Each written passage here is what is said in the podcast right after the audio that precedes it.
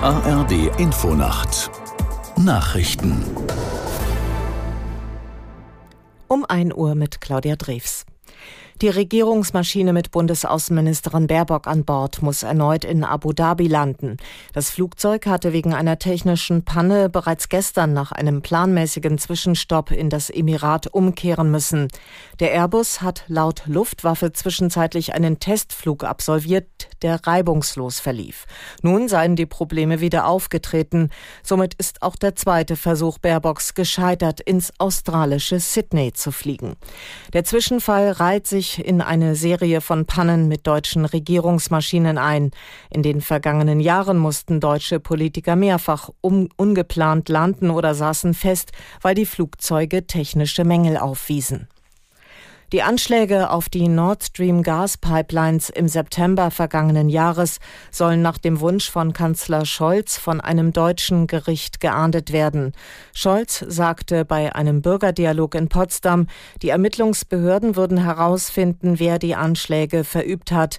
Dann werde es zur Anklage kommen unabhängig davon, ob einem das Ergebnis gefalle oder nicht. Die Pipelines in der Ostsee waren im Herbst 2022 durch Explosionen schwer beschädigt worden. Entwicklungsministerin Schulze hat die geplante Anklage gegen den gestürzten Präsidenten Basum in Niger verurteilt. Sie mache sich große Sorgen um Basum und seine Familie, sagte die SPD-Politikerin dem Redaktionsnetzwerk Deutschland. Sie hoffe, dass das afrikanische Land zur Demokratie zurückfindet. Basum ist durch das Militär in Niger abgesetzt worden. Die neuen Machthaber wollen ihn wegen Hochverrats anklagen.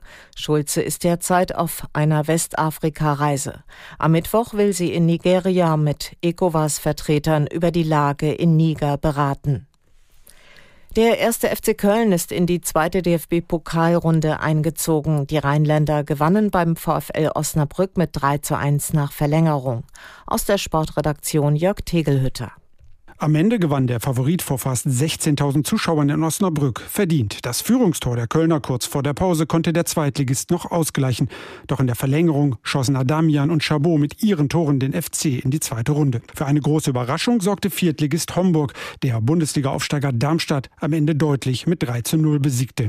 Der VfB Lübeck aus der dritten Liga unterlag trotz zwischenzeitlicher Führung dem Bundesligisten aus Hoffenheim 1 zu 4. Außerdem setzte sich Zweitligist Magdeburg bei beim klassentieferen SSV Jan Regensburg mit 2 zu 1 durch. Soweit die Meldungen. Das Wetter in Deutschland. Von Südwesten her neu aufkommende Schauer und Gewitter, teils kräftig ausfallend. Dazwischen längere Zeit trocken, 20 bis 15 Grad. Und das waren die Nachrichten.